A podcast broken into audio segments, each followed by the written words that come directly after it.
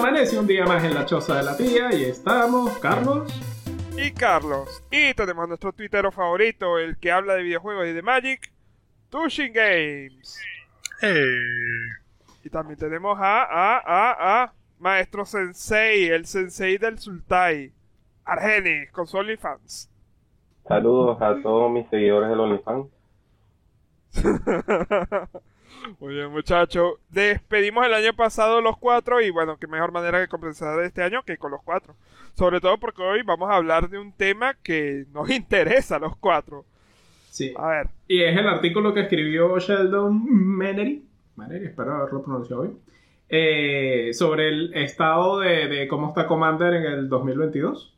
Él escribe todos los años y es básicamente un artículo donde pues Sheldon, que es el fun- miembro fundador de la, de la RC, que es la- el comité de reglas de Commander. Eh, básicamente él dice cómo cree que está el formato, los puntos buenos, los puntos malos y, y sus opiniones al respecto. Y bueno, es- el episodio de hoy es eso, de ver si nosotros estamos de acuerdo con él o él está de acuerdo con nosotros o, o si no. No. Sí. Pero está Nos de acuerdo vemos- con alguien, él está de acuerdo con nosotros. Eso fue rápido. Les ahorré una hora. Y que bueno, suscríbanse, denle like y nos vemos. no bien, Muchas gracias por haber venido. Un placer haber participado. Duerman bien. Felices fiestas. Ahora sí, en serio. Muy bien, muy bien. Eh, el artículo va dividido como en cosas que él considera que han sido un éxito y cosas que él considera que son los, los problemas que, que enfrenta el formato ahora mismo. Y él comienza los éxitos con eh, el input en el diseño que dan a, los de Wizard. Que no sé si lo saben, pero los miembros del comité de reglas pueden decirle a Wizard, mira, en el formato falta esto, en el formato sobra esto, no imprimas este tipo de cartas o imprime este tipo de cartas, etc. Y Wizard usualmente es Exacto. usualmente menos en el Gilles Lotus que todo el mundo se quejó y dijo que nadie lo quería, pero Wizard dijo yo quiero hacer dinero. Eh, usualmente le- les hacen caso. Ya estaba impreso. Entonces, ¿qué opinan de...? Exacto. Ya está impreso. Básicamente, todo Ya lo que... Lotus estaba listo. impresora hacer dinero. No, pero ellos, o sea, pidieron opiniones, solo que, pues, el dinero pudo más aparentemente. Exactamente. No es sabemos si hubo más gente de acuerdo que en contra. Hmm, ah, bueno, eso es cierto. Una cosa es que haya eh, comunicación sobre el diseño y otra cosa es que haya 100% fidelidad entre esa comunicación. Claro. Pero, este. De hecho, tú ves la diferencia un poco de, de ese input que él menciona. En el sentido de todo lo que colocaron en Commander Legends. Incluso en, el hecho de que eh, cada vez hayan más cartas que diga oponentes y no target oponentes. Porque ya están pensando más en incluir el Commander, ¿sabes? En todo lo que es en el juego cotidiano. Entonces, en ese tipo de cosas sí se ve mayor comunicación. Además que, a mi parecer, Wizard ya entendió de que Commander ahorita es bastante bueno. Y tengo bastantes ejemplos, de hecho. Sí, no, y, y Commander es el, ahorita es el formato más grande de Magic en cuanto a atraer nuevos jugadores. O sea, básicamente ahorita comienza a jugar popular. Magic o por arena o, o por Sign Paper, es Commander casi 99% seguro. Sí. De hecho, uno de los ejemplos que yo tengo es, por lo menos, este esta semana eh, supe que un compañero del trabajo jugaba Magic hace mucho tiempo. Y... Pero cuando digo hace mucho tiempo, hablo de, de, de atrás de Kamigawa. O sea, todavía no había llegado a Kamigawa, ni siquiera Mirroring. Él no llegó a jugar Mirroring. Y O sea, estaba me vivo, dijo de joven y que vivo. le... Exacto. y me dijo que le encanta Commander. O sea, vo- volvió, entre comillas, a jugar eh, Magic. Fue con Commander y jugando los Commanders de Street Heaven. Entonces, ¿sabes? Eso ya te dice más o menos de que, de verdad, incluso si es para volver o para comenzar, Commander es un gran formato. Mm. Claro, toda la Entonces- versatilidad. Puedes agarrar todas tus, tus gavetas llenas de cartas viejas y bueno, vénganse. Muy bien. Eh, aguanta, aguanta ese hilo de pensamiento que iremos a él en un rato. Exacto. Em, entonces, ¿sí sentimos que el input que les están dando a la Wizard está sirviendo de algo o no? A ver, yo digo de que sí sirve, no es perfecto, pero sirve. Sobre todo considerando, ¿sabes? Este, que ante la cantidad de cartas que sacaban en estándar, que ayudaban al Commander enormemente y rompían el formato, ¿sabes? Son bastantes. Ahorita en estándar están teniendo más cuidado en eso. Pero lo dañan es sacando las cartas de Commander Legends, por ejemplo. Por eso podemos decir que no es perfecto. No, y, a mí Commander Legend, o sea, el Lotus, pues hay gente que está a favor y en contra. Pero a mí me parece que en general Commander Legend fue una muy buena edición. Por ejemplo, los partners, que todo el mundo pensaba que era imposible hacer 40 partners nuevos y no romper nada, han salido bastante bien. De hecho, no hemos tenido que banear ninguno ni nada. Sí, esa, es lo que esa ventaja de que veces. como que 5 un partner lo hizo balanceado. Mm. No, pero es lo que hemos, hemos dicho antes, este, el hecho de que, de hecho, los nuevos partners no son el problema, el problema fueron los primeros partners. No, claro, que los primeros partners son lo mejor en lo que hacen de todo lo que hagan.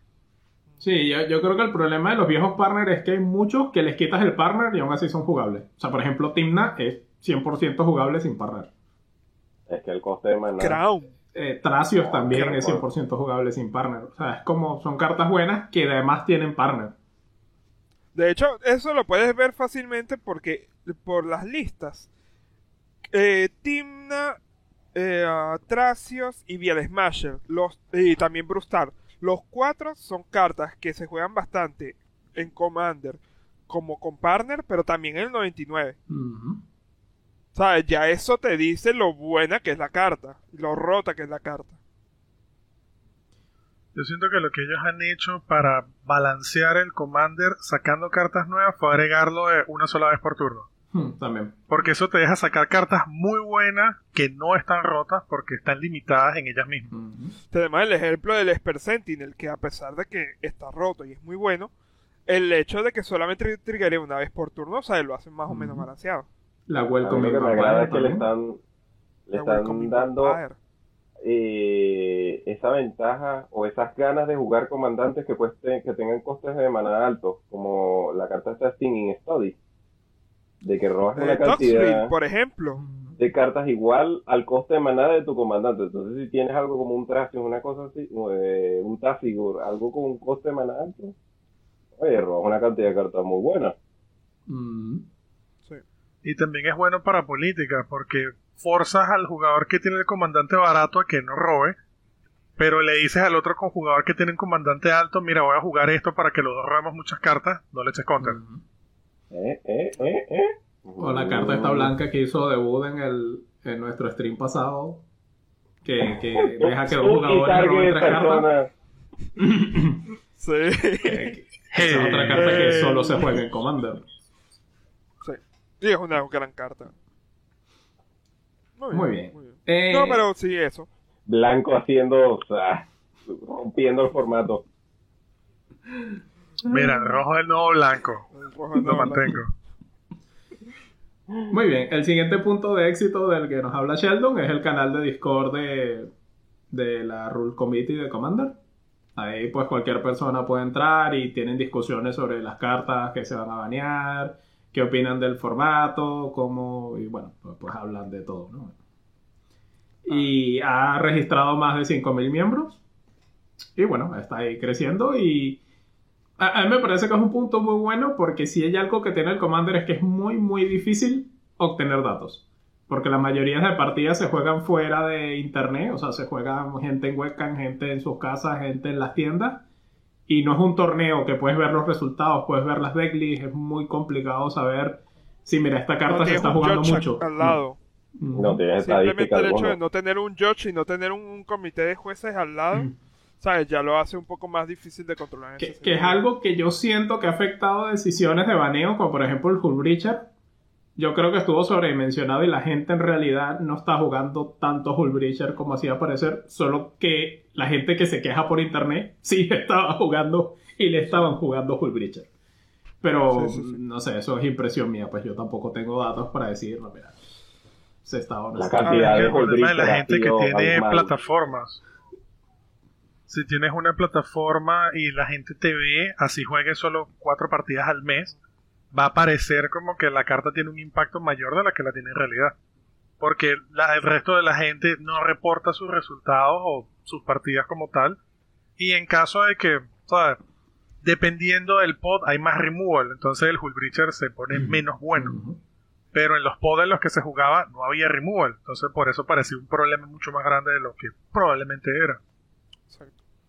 Pero, de hecho, eso es lo bueno y lo malo de la comunidad al mismo tiempo.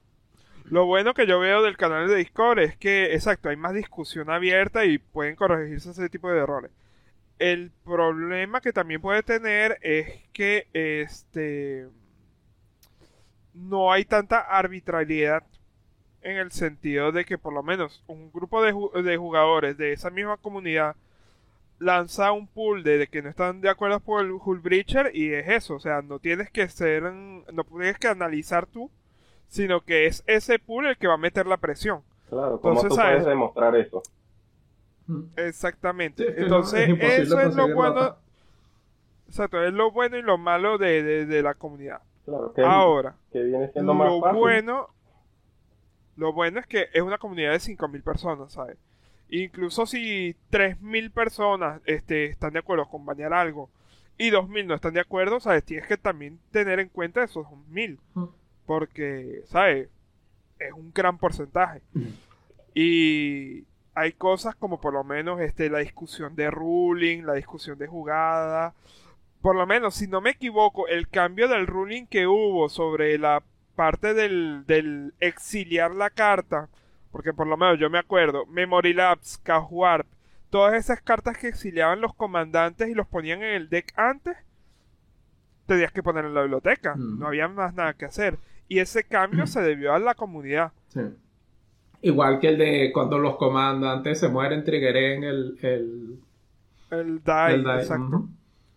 Sí, es que son han sido cambios que han hecho cosas que son mejores o cosas que son peores. Por ejemplo, el Condemn antes era un excelente removal.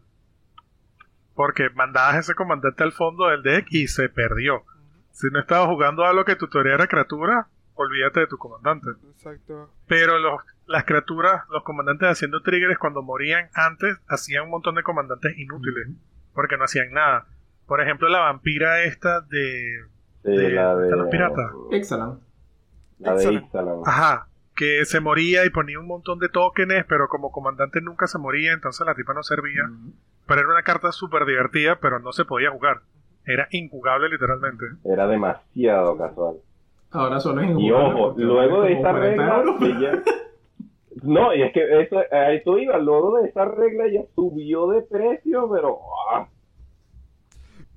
Eso también es otra cosa que, que me he dado cuenta, o sea, vamos a decirlo así, Wizard escucha lo que dice el comité y el comité escucha lo que dice su comunidad. ¿Cuántas cosas realmente lo que pida la comunidad o pasen en la comunidad pueden llegar a la Wizard para hacer algún cambio real?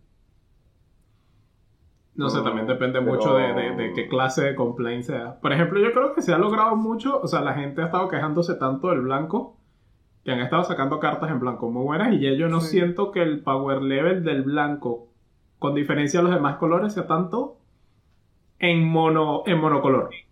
O sea, un mazo mono blanco no es tan distinto a un mono rojo, ni a un mono, ni a un mono verde, ni a un mono azul. O sea, está más o menos ahí. El problema es... Incluso a nivel de comandantes eso se ve, ¿oíste? La cantidad de comandantes blancos que ha inyectado últimamente. Y, y yo creo que eso ha sido trabajo de la comunidad, lo que tú dices, o sea, la comunidad se quejaba, la, la Rule Committee pues agregaba esa, esa, esas quejas, las llevaba a Wizard, y aparte que la Wizard también tiene sus canales donde la gente se queja de que, de que el blanco necesitaba cosas. Sí.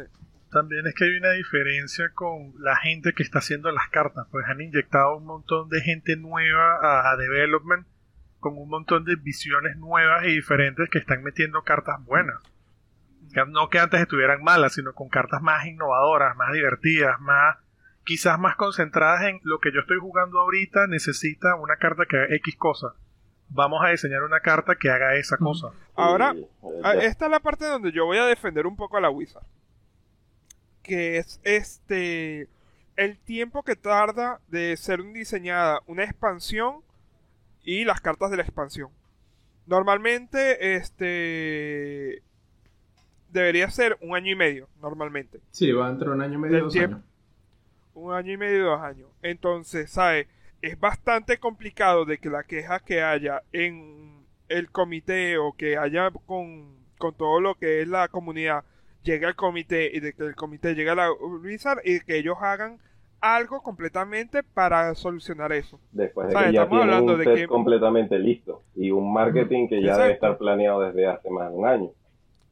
Exacto, entonces por lo menos lo que estoy pensando ahora, todo lo que hemos visto en las últimas ediciones de este año, del año pasado, del 2021, todo lo que hemos visto, todos los cambios, es que fueron cambios que estuvieron planificados con un año y medio, dos años de adelanto. Entonces podríamos decir de que sí han habido bastantes cambios para bien en el formato. Y tenemos que quejarnos ahora para que en dos años... Anótalo por ahí. si algo no te gusta, empieza a quejarte desde ya, para que en dos años cambie. Mm. Exacto. Muy bien. Muy bien. El siguiente punto de éxito son las conversaciones pregame entre los grupos ya prearmados de gente que se conocen, gente que son amigos y tal. Esto, bueno, hablan de un poco de Hey Your Deck, que lo hace dentro de sus videos. Siempre al principio de la partida, pues comentan que van a jugar y si está bien, si está mal, cuál deberían jugar y qué no. Y un punto aquí que me gustó es que lo diferencia de la Rule 0, porque Sheldon dice que la Rule 0 es para agregar o quitar reglas, más no decidir qué deck vas a jugar que las conversaciones pregame son para decir que vas a jugar y la rule 0 es más tipo, pues lo, que hacemos nosotros, que yo creo que también en, nuestro caso, en nuestros streams, es un caso de éxito de que nosotros por lo menos tenemos una lista de baneo que la hicimos entre todos y cada carta tiene una razón para estar baneada y, ese es nuestro set de reglas extra que no tiene que no tiene el commander como tal. Esa es nuestra rule 0 para las partidas casuales. Por lo menos yo me acuerdo que cuando yo empecé a jugar Commander, una de esas partes de la Roll 0 era discutir si teníamos Cyber o no. Yo me acuerdo de que eso era de las primeras, y de hecho mis primeros de Commander tuvieron, um, tuvieron Cyber, porque jugábamos con los con Cunning Wish, con Burning Wish, y sabes, lo decíamos abiertamente. Ahora sí es cierto de que todo eso ha cambiado y, ¿sabes? Hay pruebas. Por lo menos este Tushin participó hace poco en un stream y ellos tuvieron un, no un rule sincero, pero tuvieron una conversación pregame para ver más o menos el estado de, los decks. Y eso me parece genial. Lo que pasa es que hay, hay una diferencia, en mi opinión al menos, por lo menos con la parte del rulcero, el cambio de las reglas, que eso lo quería mencionar con lo de los baneos, que realmente los baneos en Commander son más una ellos te, te, te indican qué cosas no deberías jugar, pero realmente cada grupo decide qué cosas quiere jugar y qué cosas no. Si tú quieres seguir jugando Breacher, puedes seguir jugando Hullbreacher. Mientras le digas a la otra persona que va a jugar, mira, me gusta el Breacher, lo quiero jugar. ¿Te molesta? ¿No te molesta? Si no lo puedo cambiar. Ya. Pero una cosa sí que he visto en las partidas que he estado jugando es que una de las conversaciones en el Rulcero como tal o en la conversación previa es el Mulligan que normalmente lo que te dicen es un, mira, yo quiero tener una buena partida, entonces haz mulligan hasta que tengas una mano de 7 que haga algo. No te vayas a 3, a 4, sino, ¿sabes? Simplemente sigue robando 7 hasta que tengas una mano que sirva porque yo quiero tener una buena partida. Entonces, tener una partida contra alguien con una mano de 5 en un pod que los decks no están diseñados para funcionar con manos de menos de 6 alguien la va a pasar mal. Entonces es mejor que todos robemos 7 para que todos podamos jugar la partida. Sí, y, y, en cuanto al, a la diferencia de los decks, sería que esa es una conversación que estaba teniendo en Twitter, que es más no el power level del deck, sino de la mentalidad que tienes. Porque si tú vas con, bueno, yo quiero ganar en turno 3, no importa con qué deck estés jugando, tu objetivo va a ser quiero ganar en turno 3. Pero si tu mentalidad es un, mira, yo quiero venir y ver qué hacen los decks de todo el mundo y pasar un rato bien, no importa si estás jugando un Turbonaus, puedes escoger la jugada menos óptima para que la partida dure más. Y eso no quiere decir que la vayas a pasar mal, porque tu mentalidad desde el principio fue un, vamos a jugar esta partida, que dure lo que vaya a durar y así pues. Muy bien. No, pero sí, este... Comunicación, muchachos. Comunicación. Eso es lo que cuenta y creo que eso también es una de las cosas que nos ha ayudado a balancear un poco nuestras partidas a nivel del stream porque si hacemos una comparación de hace un año cuando comenzamos ahora el nivel de, de mazos era completamente diferente porque primero que nada estábamos perdidos entre la diferenciación entre un EDH y un CDH y lo segundo es que, ¿sabes? Nunca nos habíamos molestado en hablarlo al principio. Y ya desde el momento que nosotros empezamos a hacer la diferenciación de uno y otro y comenzamos, por lo menos, a, hacernos nuestro propio calendario de, mira, esta semana vamos a jugar tal, tal, tal, tal, las partidas han sido mucho mejores. Sí, exacto, sobre todo por lo de la implementación de la lista. Pues jugar una partida con todos estos mazos, bueno, yo creo que esta aquí no está siendo muy balanceado esta carta que tú metiste. Nos está costando más a los otros tres. Bueno, vamos a quitarla y así hemos ido hasta ya tener como que los cuatro estarán a un mismo nivel cuando se trata de la creación del mazo, dependiendo de lo que vayamos a jugar en la semana. Emma, yo, yo lo voy a hacer con un, con un ejemplo personal. Yo me acuerdo que una de las primeras partidas que nosotros hicimos, yo estaba jugando Narset Extratorms. Las tres partidas terminaron en cedo y era porque era literalmente ataco, tengo tres turnos extras, no sé ni cómo voy a matar, pero sabes, ya eso ya decía, ajá, pero basta. Puedo tener respuesta, pero ¿qué pasa? Mercedes esto. Exacto. Entonces, ¿sabes? Es una de esas cosas que dice, ¿sabes? Hasta yo, que yo estaba jugando el mazo, no me está divirtiendo, porque es un, ¿sabes? Ajá. Más nadie está haciendo nada. Entonces, ¿sabes? El momento que, que ese tipo de de conversaciones antes de la partida hacen la diferencia. No, y a veces ese tipo de conversaciones es difícil porque por lo menos nosotros cuatro podemos encontrar como que un nivel donde entendernos.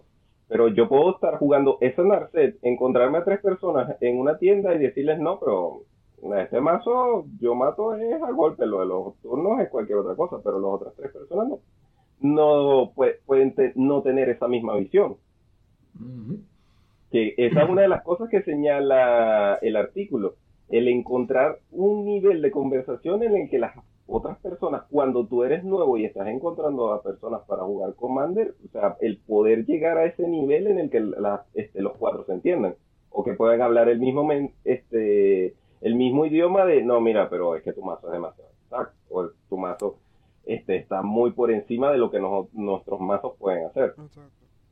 Y nosotros por lo menos la ventaja que tenemos es que nosotros jugamos todas las semanas y Ya, ya, ya hablamos de eso y ya sabemos cómo va. Pero cuando tú llegas a una tienda, que tú vienes y tú te encuentras una persona que no has visto antes y dice, mira, ¿quieres jugar? Ok, ¿qué tienes? Mira, tengo Commander, ok. ¿Sabes? Que tú vengas y tú saques tu mazo y empiezas a sacar, mira, Maná, Sol Ring, Arrístico y la persona haga, mira, tierra tapada paso, tierra tapada y paso, una vida. y en turno 4. Exacto. ¿Sabes? Ni siquiera es cray de uno, gana una vida. Yo por lo menos yo, yo llegué a trabajar en una tienda de Magic que este yo tenía que estar jugando constantemente con la gente. Y sabes, tenía que preguntar, mira, ¿qué vas a jugar? Mira, a ver, habían veces incluso de que este Así nos poníamos a ver los mazos el uno al otro, así que mira mi mazo, déjame ver tu mazo, miramos. Y entonces, ¿sabes? Si yo veía de que el mazo era como que... Eh, Más optimizado de lo que él te podía un decir preconstruido, no, no, ni siquiera, un preconstruido mejorado o que era un mazo completamente competitivo, venía y que, ah, bueno, voy a jugar este mazo contra él, o mira, voy a jugar este mazo que estoy probando contra él. Porque, ¿sabes? Es la manera de nivelar un poco el juego y de que sea divertido. Porque, ¿sabes? Eso es algo que tenemos que tener claro y que es un juego. ¿Sabes? No podemos olvidar que es un juego. ¿Sabes? Estamos ahí para divertirnos, no para venir y, ¿sabes? Ganar en turno 2 y decir, mira, chao. Pero es que ahí depende la, la conversación de qué experiencia estás buscando en la partida.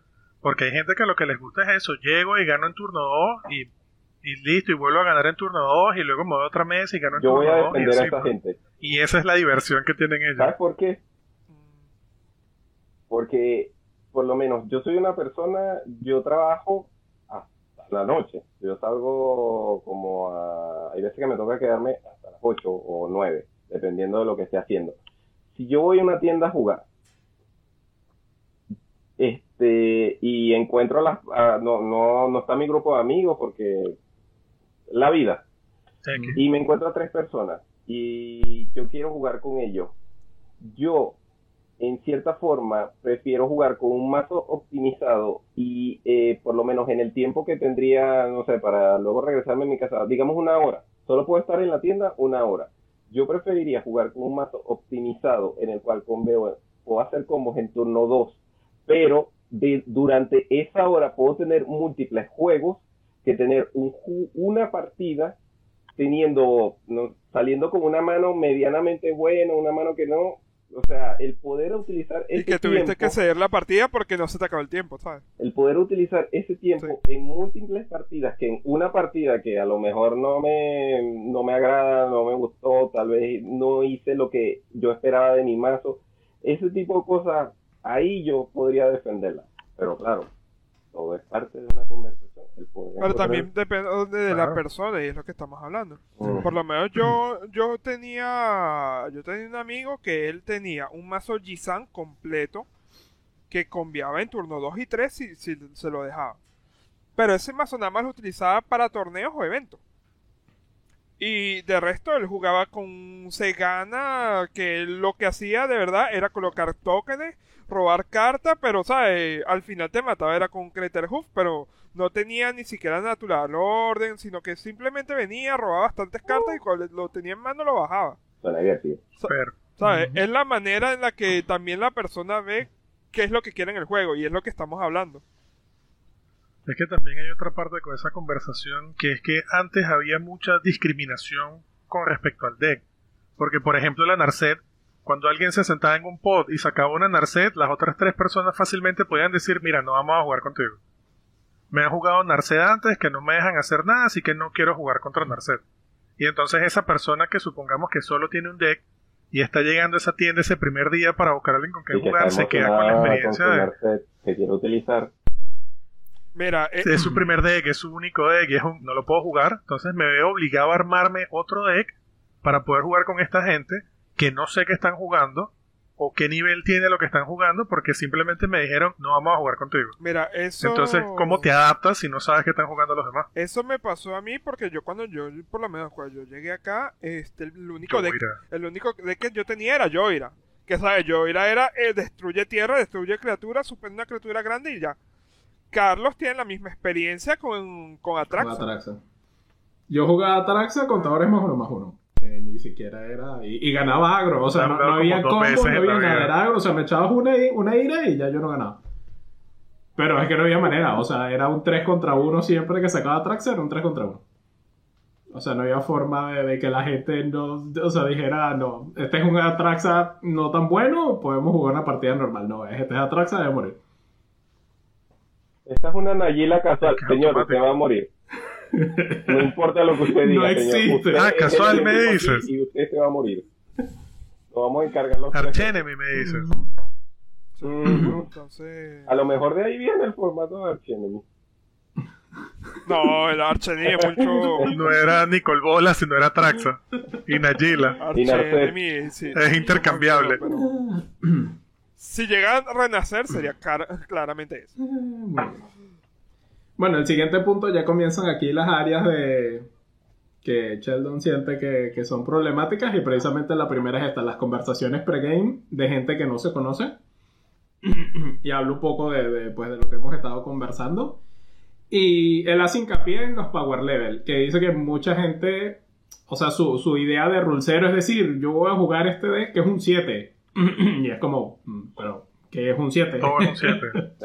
¿qué, qué- qué es un 7? Definamos un 7. Y, mm, y entonces eso, o sea, es difícil. o sea, ¿qué dices para darle a entender a la gente que hace tu mazo?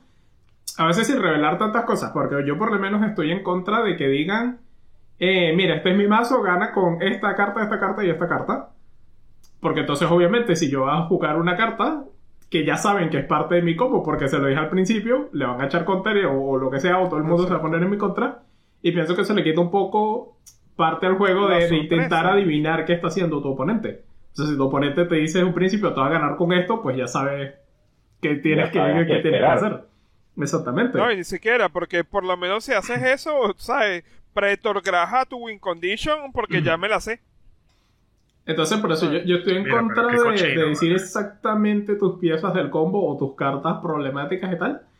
Y, y soy un poco más de decir, mira, este mazo o es combo, o es agro, o, o, bueno, o es agro pero tiene algún combo y tal, o lo que sea. O es control, o Ajá. o- Y, y más De o hecho, menos la velocidad que tiene. Yo las soluciones que yo he visto a eso, por lo menos en otro, en otros web show, en otro, en otro stream, es que hace un estimado de en qué turno puede ganar el mazo. Ujú. Que por lo menos dicen, a mi mazo pueden ganar en turno 4 y que no, en turno 7, 5 con suerte, y sabes, ya ahí más o menos nivelean un poco. o en qué el turno es que comienza a avanzar el mazo. El único problema Porque que yo decir, veo... ¿sabes? Si es agro o control, ¿sabes? Puede ser agro que te mata con 1-1 Claro. luego de romperte todas las tierras, pero te está matando con 1-1 en fases de combate. Exacto. No es lo mismo. Este, yo por lo menos el problema que yo veo en eso es que no es lo mismo, por lo menos no es lo mismo matar en un turno 7 con Tosa Oracle que matar en un turno 7 con Mario, yo no sé, este Crater Jufapata. Crater Juegafapata, exacto. Claro, sea, pero no el, es lo mismo. el Taza Oracle, o sea, estarías ganando en turno 7, pero por mala leche, pero en teoría tú podrías ganar en turno 3 o 4 de casteo a la Taza Oracle, lo que sea que convé con la Taza Oracle, un Consultation o alguna otra cosa y ganas, ¿no? Es por Ahí, ahí vamos con lo que tan óptimo quieras Exacto, jugar. exacto. Si quieres ganar en turno 3 o 4 con la tasadora que vas a buscar específicamente lo que necesitas para Claro, hacerlo. o sea, porque por lo menos si tú me dices, yo gano con la Taza Oracle, por lo menos si me dices, yo gano con Taza Pero con Oracle, Leveler. pero es como que necesito estas 5 cartas, que estas 5 cartas me hacen robarme todo el deck y entonces casteo la Taza Oracle y gano, digo, "Va, dale pues que, ¿sabes? No es Taza Oracle Consultation. Exacto. Por lo menos, este, Inhala. Inhala es un mazo que puede ganar en turno 1. Mm. ¿Sabes? Necesita maná. Este. Mana Crypt. La Spellseeker. Y un pétalo. O un mono. Y ya ganas en turno 1. Ahora. la- Cooling Ritual y esas cosas. Exacto. La, no, ni siquiera, porque, ¿sabes? Lo que necesitas es 4 maná. Lo único que necesitas es 4 maná es la Spellseeker y, la, y ella mata. Pero, ¿qué tan viable sea de que de verdad en turno 1 te salga esa mano? Uno.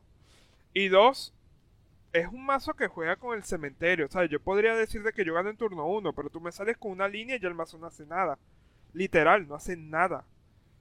Le echas counter una vez, juegas un Dauti en turno 2 o en turno 1, porque lo puedes jugar en turno 1, y ya el mazo no hace nada. Entonces ahí es que tan viable es de verdad eso de anunciar en qué turno puedes ganar. Pero es que también depende de qué tanta interacción tenga lo que estés jugando. Porque, o sea, se puede contar en qué turno ganas o con cuántas cartas es tu combo. Mira, yo tengo un combo de dos cartas, de tres cartas, de cuatro.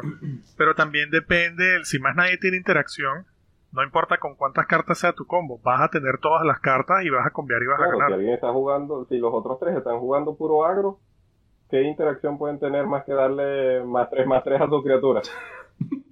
Por lo Bueno, menos. Si nadie tiene un rayo, pelea con target tipo, destruye ese artefacto, ¿sabes? Por lo menos que nosotros. todo el mundo debería tener. Nosotros la diferencia que hacemos es con CDH, Commander Competitivo y EDH. Pero también hay que ver el grupo, porque yo jugaba antes con un grupo de personas que juga, les gustaba más el agro. Entonces, en mis mazos ya no colocaba tanta interacción en, eh, en torno a los counters, sino más bien era a el frenar a las criaturas, al volumen de criaturas. Y, a- y cuando entraba una persona que tenía interacciones en base instantáneo, cosas así, pues hasta, Yo ahí, no tengo hasta respuesta. ahí llegaba la Esto que se encargue otro. Exactamente, esto era paso, paso y paso. No tengo, re- nadie tiene respuesta. Por lo menos este entre tipo de nosotros. cosas de que tú solamente, o sea, cuando tú eres una persona que no tiene así como que un grupo select, eh, o, perdón, un grupo conocido con el que vas regularmente, o sea, el tener un mazo que vaya enfocado a, a esperarte todo lo que venga, porque yo puedo ser una persona que solamente tengo financieramente para un mazo. Yo luego puedo meter este todo mi, mi, mi mesada a, a un solo mazo, pero el llegar a un sitio y decir, bueno, mi mazo hace esto. Bueno, el de nosotros hace todo esto y si no tiene respuesta, bueno, allá tú, señora, allá hay otra mesa. También la broma es Que que eso lleva menos- también a que la gente convee rápido, porque es un, mira, no puedo tener respuesta a todo lo que hagan los demás, pero tengo este combo que gana rápido. Exacto. Entonces, si no los logro detener, conveo y gano rápido. Pero es que por lo menos eso es lo que yo veo. No, eh, por lo menos nosotros estamos hablando de la, de la experiencia y ya sabemos más o menos cómo van las cosas. Pero imagínate a alguien que viene de comprar su, su deck a- en la tienda y que solamente le invirtió 20 euros más a mejorarlo un poco. De hecho, eso es lo que más eh, se afianca eh, eh, ese documento que hicieron. En las, en las personas nuevas, en alguien que entró a una tienda y que, Pero tú "Ajá, ¿qué sabes por qué aquí?". es. Tú sabes por qué es porque esa persona llega con ese mazo a una tienda y la persona que está enfrente de él, sabes, podría estar jugando EDH, pero la diferencia entre un EDH que viene de un preconstruido a un EDH que ya viene bastante formado, el nivel es bastante grande. Y si hacemos la comparación entre el CDH y ese preconstruido, o sea, todavía mucho Sí, más. claro, eh. ¿Quién ha llegado a una tienda y ha comprado un mazo preconstruido para jugar en, un- en una mesa donde todos estén al mismo nivel? Pero es que el problema es que es ese, que tú no puedes saber. Entonces, eso lo que va a hacer es que la persona que tuvo su preconstruido se arte del juego y no lo quiera jugar más. Exactamente. Porque o lo siento tenga mucho, que irse a pero cartas. ¿Cuál dependiendo sería el la- de la pensamiento de la, pero es que dependiendo de la Ah. persona, porque sabes, si tú estás jugando un juego y siempre pierdes, sabes, no lo vas a querer jugar más. ¿O vas a ir Si, con el, el si encargado de la juegas y te das Mira. cuenta que ganas y pierdes, ahí vas a intentar mejorar. Exactamente. Pero si pierdes todo el tiempo, lo vas a dejar. Y eso es lo que la Wizard y eso es lo que la comunidad no quiere que pase. Claro, que es lo que pasa en formatos como Modern. que llegas y bueno, ok, voy a jugar. ¿Qué se juega aquí? Pues Modern. ¿Cuánto necesito para armarme un mazo de Modern? Pues como 600 euros lo más barato. Y dices, bueno, creo que no. creo que voy a ir a jugar otra Eh, cosa. quiero, quiero jugar algo eh, más barato. Sí, por supuesto que puedes hacerlo más barato. Los, los otros jugadores no van a jugar lo más barato, pero Y ese es el éxito del Pauper, muchachos. Por eso es que el Pauper es un éxito. Así es, quiero jugar algo más barato. Bueno, acá está la mesa de Pauper. ya, ya están unos cajones con, con, con las comunes. Así que adelante, señor. Ahora, hay una cosa que sí he visto y creo que también eso es una cosa muy importante. No lo hemos hablado, pero las conversaciones pregame y decirle a la gente de tu mesa o la gente de tu grupo, mira, yo estoy jugando con proxy. ¿Sabes? Eso también da bastante ventaja, sí, porque ¿sabes? Si estás en una si estás en una comunidad que te permite los proxies, ¿sabes? Que por eso, por ejemplo, nosotros que somos 100% proxy friendly. ¿sabes? No tanto ya por la parte financiera que obviamente afecta, pero también como se han visto en los últimos dos años los problemas de inventario. Porque si tienes el dinero para comprar X carta, pero esa carta no existe, porque nadie la pudo comprar, porque no llegó el producto, de nada te sirve. Entonces ahí es donde viene la ventaja, de, bueno, pero la proxeo para eventualmente la compro. Y pasa mucho con las Por cartas de la. Reserve List, que no es tan fácil encontrarlas tampoco. Si no tienes un mercado grande en tu país, a lo mejor buscas un, un Underground Sea y si tienes el dinero para comprarte el Underground Sea, pero nadie lo vende. O es falso, Y es la ventaja que se han visto más recientemente. Y es la ventaja que en Europa, que por lo menos está Medical Market, pero es lo que estamos hablando. Puede ser que la carta sea real, puede ser que la carta no sea real, Pero puede ser que el no- mercado esté bueno, puede en ser América el mercado Latina que esté no tiene bueno. car market. Es que ese es el problema. Si hubieran esos tipos de, de páginas o de sitios donde comprar cartas, pero por lo menos tenemos el ejemplo del, de Crimson Bow. ¿Sabes? Nosotros no pudimos jugarlo porque las diferencias de envíos entre cada uno de nosotros es diferente. Estamos hablando de cuatro países diferentes y ¿sabes? la manera de obtener las cartas en los cuatro países es diferente. Y eso ya afecta un poco. Fe- Entonces, ¿sabes? Ya es eso, el problema de producción también juega, el problema de stock, ¿sabes? Eso son cosas, y bueno, nosotros lo sabemos muy bien, el mercado americano y el mercado europeo es completamente diferente. Totalmente distinto, sí. Dígame esas cartas que, que en Latinoamérica cuesta, tienen, perdón, eh, sí, en Latinoamérica tienen un valor y en Europa es otro que Y ahí a Por lo veces menos son la cosas en que... Y que usualmente la diferencia es En considerable. Estados Igual, Unidos, eh, 30 que uno, dólares. En, en Europa, 3 euros. Sí. como- Pero Sí, esto... sí. mi amor, viajemos a Europa para, ¿sabes? Vacacionar. Sí, vamos a conocer París. Magic Market. Bueno, El Magic señores. Market envía al hotel. Así, ah, De, de hecho, eso es lo peor de todo, que ni siquiera habría que ir a Magical Market. Tú, con el mismo dinero que compras una carta en América, vienes para acá, para Europa, y vas a una hoy. tienda local.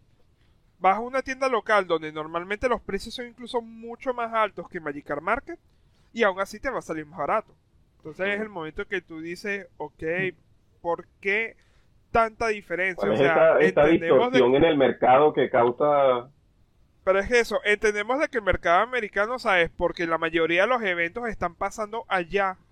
Porque la sede de la Wizard es allá. Porque digamos que el, número de población es mayor allá. Ok.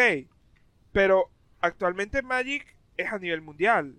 ¿Sabes? La cantidad de países, la cantidad de idiomas en las que están saliendo las cartas ya es grande, ya es considerable. ¿Por qué esa diferencia de mercado? No sé, la... También hay unas cosas que puede ser con lo mismo de los inventarios, que es esa cantidad de gente que se está metiendo en el Commander y la gente que ya estaba, que están armando muchos decks al mismo tiempo, que no se veía tanto antes porque la gente tenía uno o dos decks. Entonces el inventario de las cartas viejas ya no hay en venta porque todo el mundo las está comprando para usarlas. Entonces si quieres comprar algo de Mirrodin clásico, de la primera Ravnica, que puede que ya hayan menos en inventario, porque todo el mundo las tiene. Entonces eso también podría afectar la subida de los precios, porque si nadie la tiene, la puedes vender a lo que quieras. Exactamente. Por lo menos acá se presenta el caso eh, de que hay duales, eh, por lo menos yo, a mí me gustan mis cartas en inglés. Hay muchísima gente que también le gusta sus duales en inglés. Pero, y si, y si está en otro idioma, por lo menos acá se eh, pasa mucho el caso de que la- las cartas en otros idiomas son mucho más baratas porque no mucha gente las quiere. Entonces, y, y, y te estoy hablando de duales, en italiano son mucho más baratos que una dual en, en inglés. Entonces también Bueno, ese tipo de cosas que- este, afectan al, al mercado como tal. Por lo menos nosotros en el mercado europeo, o sea, el- la diferencia de idiomas no, no es muy importante, al menos que sean cosas... Menos chinas y japonesas, porque la china... Exacto. La china es un gran chance de que sean falsas, aparentemente. Y las Ah, japonesas no porque porque como nadie las Las entiende, nadie las quiere. Japonés foil, ¿sabes? Ya, es más, japonés y ruso foil, ¿sabes? Eso puede montar o subir el precio dependiendo. Pero por lo menos en regla general, ¿sabes? No hay ninguna diferencia. Hay diferencias sobre los stock. Que por lo menos hay países que venden las cartas más baratos que otros países, pero, ¿sabes? Yo imagino que es cuestión de stock o cuestión de envío. Pero ese problema que hay allá sobre la diferencia entre cartas en inglés y en francés, o inglés y español, o inglés y otro idioma, aquí no los vemos tanto. Pero es que ustedes son más globales con más idiomas, pues tiene sentido. Pero por lo menos acá se presenta el problema de que la gente no sabe cuánto cuesta la carta en otro idioma, porque nadie la ha tenido en stock nunca para ponerle precio. Entonces, por lo menos en, en Estados Unidos, que revisas en Car Kingdom, en Star City, solo están en cartas en otros idiomas y ya. Pero esas cartas en otros idiomas puede que no tenga el idioma que tú estás buscando. Por ejemplo, está en inglés, en español y en italiano. Pero tú la tienes en francés. ¿Cuánto cuesta en francés? Ya el lugar donde estaba sacando los precios no la tiene. ¿A qué precio la pones? Bueno, eso sí, ya son otros. Y ese lugar te va a decir siempre, mira, no, yo sé que es una carta cara, pero no te puedo dar esa cantidad porque como no sé si el mercado la va a querer o no, no me voy a arriesgar. Y ahí se va a aprovechar de. Vengan a nuestra disertación de economía acá en la choza. Pero eso ya es Bueno, otra eso, cosa que, eso- que eh, habría, eso habría que hacer otro episodio. Hacemos otro episodio de Eso ya tendrá que ser otro episodio completo. La choza económica. La choza económica. Todos tienen sus calculadoras, sí. Bueno, comencemos. Muy bien. Muy bien. El siguiente punto del artículo de las cosas que preocupan es la homogenización y la velocidad del, del formato. Y él habla aquí de cosas como él quisiera que el formato fuera viable para jugar cualquier deck que tú quisieras, con cualquier tema que tú quisieras, por más mm, simple o tonto que parezca, tipo, yo quiero armarme un deck de mujeres sentadas en sillas, o quiero armarme un deck de kikines, o quiero armarme Bueno. un deck de, pues, de cualquier cosa. Buena suerte con Y- eso. Vas a tener que venir bastantes cartas para poder levelear Claro, los tipos Es, de es lo que él dice de que sí, claro, o sea, existe el Sol Ring, la Mana Creep y tal, que hace que, que son como auto-includes en cualquier deck, pero que la solución tampoco puede ser banear todas las Mana Creep y todos los Moxes y todos los Signet y todos los talismanes y todo el Ramp y todo, o sea, es imposible. Esa. eh, Ok, entiendo lo que quiere decir, pero el ejemplo no, no me gusta. Porque. Que nadie toque mi Creep. No, no solo por eso, sino que lo siento mucho, pero tú puedes venir y hacer un mazo de, de, no sé, un mazo de kitkines, como, está, como el ejemplo que acabas de dar, y meterle mana creep, meterle sol ring, meterle todas las pipas que quieres para acelerar tus kitkines. Sobre todo porque la mayoría de los kitkines son súper caros en coste de mana. Pero, ¿sabes? Eso no tiene nada que ver. El problema vendría siendo con otros tipos de cartas. Y ahí, ahí es cuando se vuelve complicado. Es que el problema viene con que la gente se concentra mucho en la diferencia entre el casual y el competitivo, que no tienen diferencia porque el competitivo es su propio problema diferente, que se regula dentro del mismo competitivo, pero el casual en cambio es demasiado Mm. amplio, porque tienes el casual la gente que se arma sus decks temáticos, tienes el casual la gente que se arma sus tribales, y luego tienes la gente que se arma sus combos o sus agros, entonces ¿sabes? no puedes ponerlos a todos iguales porque no son iguales ni siquiera entre de la misma temática, porque un tribal de Trifolk no es igual a un tribal de Goblin. Exacto. Entonces no los puedes regular porque son tribales, porque no son iguales. Sí. Y, y yo creo que un tribal de, de Trifolk con Mana Creep y Sol Ring está más o menos a la par de un tribal de Goblin sin Mana Creep y Sol Ring. Porque los Trifolk tienen muchas menos opciones y muchas menos cartas que le dan support. Por ejemplo, las ardillas, Mm. que están intentando jugar tribal de ardillas y hay pocas Exacto. ardillas. sí. Tienes Decir, que, opciones. O sea, decir que son tribales eh, es como que mm, es muy temprano para Hay unos ahí. O sea, hay uno, pero el problema es que, ¿sabes? No. Un tribal no es el mismo que el otro tribal. ¿Sabes? Siempre está como el que el mismo top 4 de, de, de Goblin, Elfo, Merfolk y Zombie. Y ahora, después de los últimos años, ya subió el Humanos. Y el, Pero, El soldado, y el vampiro y el werewolf y, el wizard. y, bueno ahí están como que intentando Bueno, el, el vampiro, el, el vampiro gracias a las últimas Eh, eh. ediciones también, porque, ¿sabes? A nivel de lista. Mira, ya el abuelo Edgar estaba por ahí. pues. que, El vampiro no Eso- tiene eso años. puede ser otro episodio el que hagamos un tier list de, de criaturas del Magic. Los tribales. ¿Cuál es mejor y cuál es peor? Sí. Pero, Pero eso, ¿sabes? el problema de velocidad banean, es lo que él dice, baneando cosas, ¿sabes? No lo vas a solucionar. Y yo creo que lo- todo lo que es el mana ramp no es la solución tampoco porque, ¿sabes? No... Más bien ayuda a esos decks que, que, que tienen desventaja.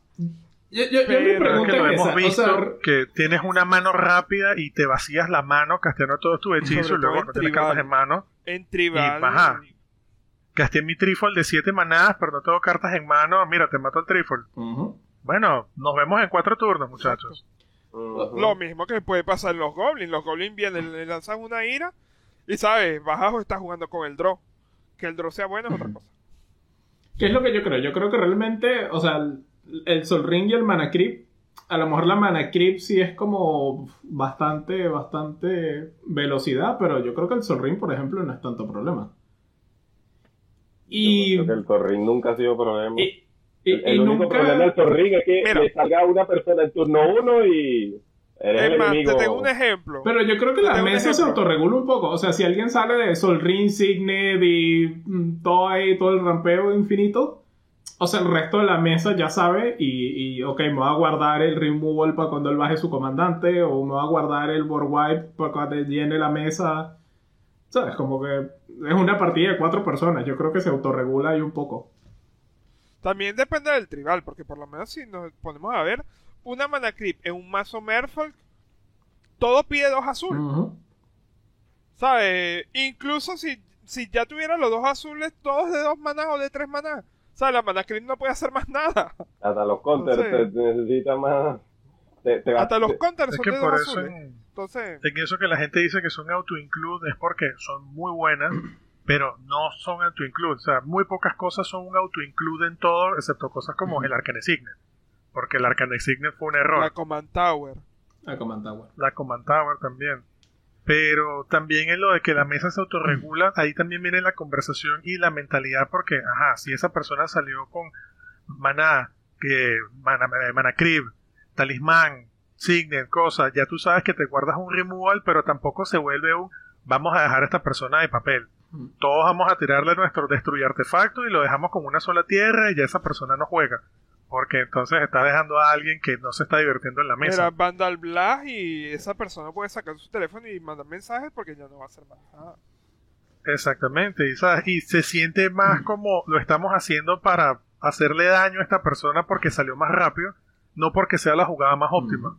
Porque puedo guardarme el bandablaja que hayan más artefactos y les pego a todos, o puedo dejar a esta persona no haciendo nada y luego pierdo contra alguien más. Entonces realmente no dice Además nada. De que te vas a ganar el odio de esa persona.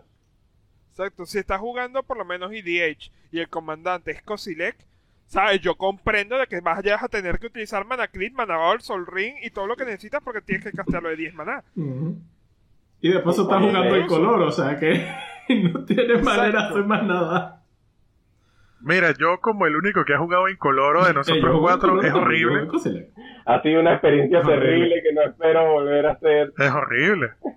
No, lo volveré a hacer, no te preocupes, porque yo soy así.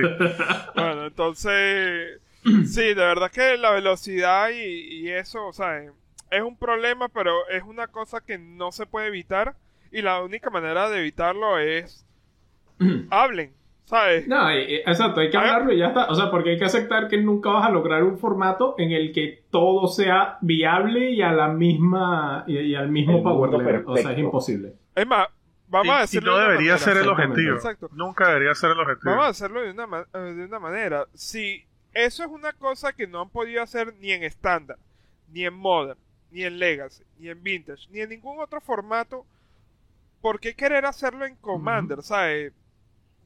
Sobre todo commander es casual, de la misma manera que cuando uno ah, juega su primer mazo de la vida y se organiza con la gente que está enfrente a decir, mira, estoy empezando a armarlo, tengo proxy, no tengo proxy, mira, no, no es un mazo taller 1, ¿sabes? De la misma manera que esa conversación y que la vida desde siempre hay que tenerla también para Commander. No es porque el hecho de que sea Commander que eso va a cambiar. Que mira, tengo fungus y le pongo contadores de espora y le quito tres y pongo esa proline. Exacto. Vamos a jugarla. Muy bien. Y el último punto del, ya para ir cerrando, el último punto del, del artículo eh, es la salud de otros formatos, que básicamente es la tesis de que si los formatos competitivos comienzan a apestar, la gente va a agarrar Commander como el formato competitivo y se va a dañar Commander como tal.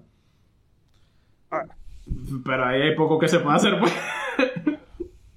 No, pero es que ahí eso viene regulado directamente por la conversación. Porque si tú ponte que juegas Modern competitivo y quieres jugar Commander, si vas a entrar a Commander con tu mentalidad de jugar Modern competitivo, vas a terminar buscándote una mesa de gente que tenga la misma mentalidad de jugar óptimo, jugar competitivo, porque apenas juegues tu primera partida de casual y arrases con la mesa de mazos casuales, va a ser como, mira, esto fue menos divertido de lo que pensé.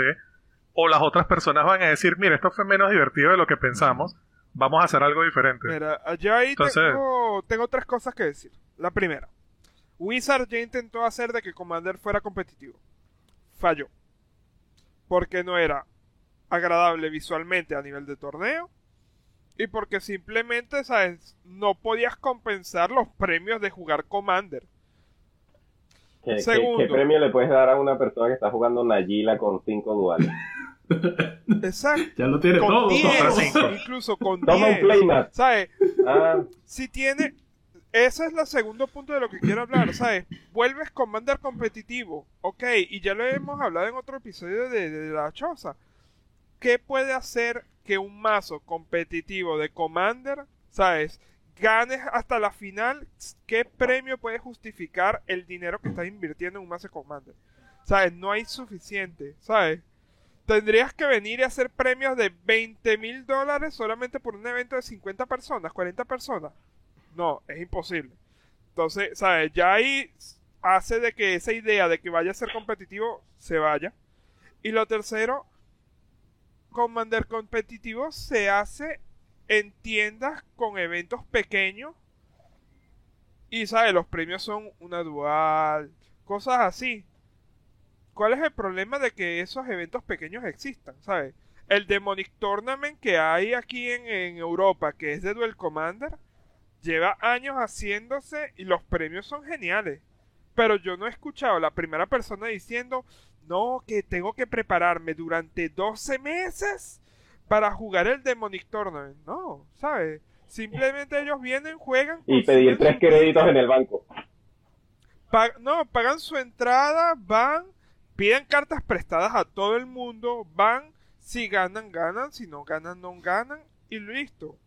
Y es por clasificatorio, ¿sabes? Es así de que cada país tiene como que un clasificatorio, van para allá, juegan, y, ¿sabes? Yo no veo de que sea un evento que cause mucho furor. Solamente lo conoce la gente que juega Commander.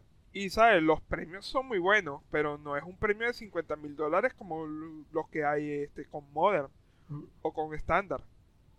Entonces... Lo que pasa es que eso es un cambio de mentalidad, porque como lo están haciendo, lo podría hacer la Wizard, de que tienes tus torneos pequeños para que la gente vaya y gane premios que lo ayudan a tunear el mazo, para luego ir al torneo grande, pero que el torneo grande no sea lo quiero ganar para sacar este premio grande, sino sea voy a ir para medirme contra gente de mi mismo nivel de mazo que también juegan competitivo y están mentalizados en el competitivo. Y básicamente es ir y jugar contra otra gente con mazos fuertes entre comillas y ya.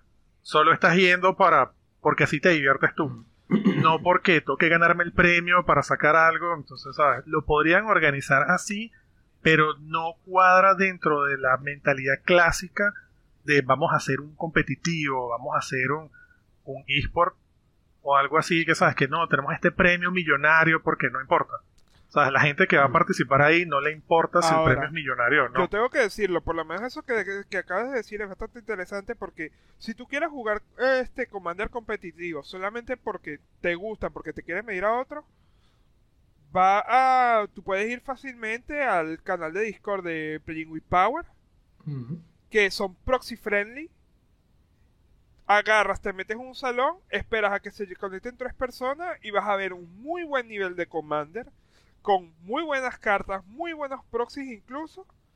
Y sabes que no, el premio no va a ser nada. Si el premio que pueden haber es participar en el stream la satisfacción y ganar, de haber utilizado este, un mazo que ganar te gusta este, un playmat o ganar por lo en menos el torneo de los Patreon. Exacto en los torneos de los Patreon. Y es eso es súper divertido vas a ver mucha gente jugando vas a tener un premio que no va a ser la maravilla pero por lo menos es algo sabes que te gustaría tener.